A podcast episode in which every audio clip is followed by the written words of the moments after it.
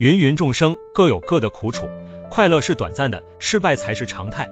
努力没有结果，付出没有收获，生活落魄，承受着折磨。我们可以抱怨，可以后悔，可以流泪，低谷期可以放过自己，跌倒了可以躺下，但是不能放弃自己的身体。允许事与愿违，接纳这段灰色的岁月。天涯陌路，各自珍重。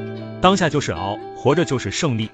在未来的日子里，照顾好自己的身体，尽人事，听天命。调整好心情，贫穷的羡慕富有的，富有的羡慕健康的，无病无灾的活着就是岁月静好。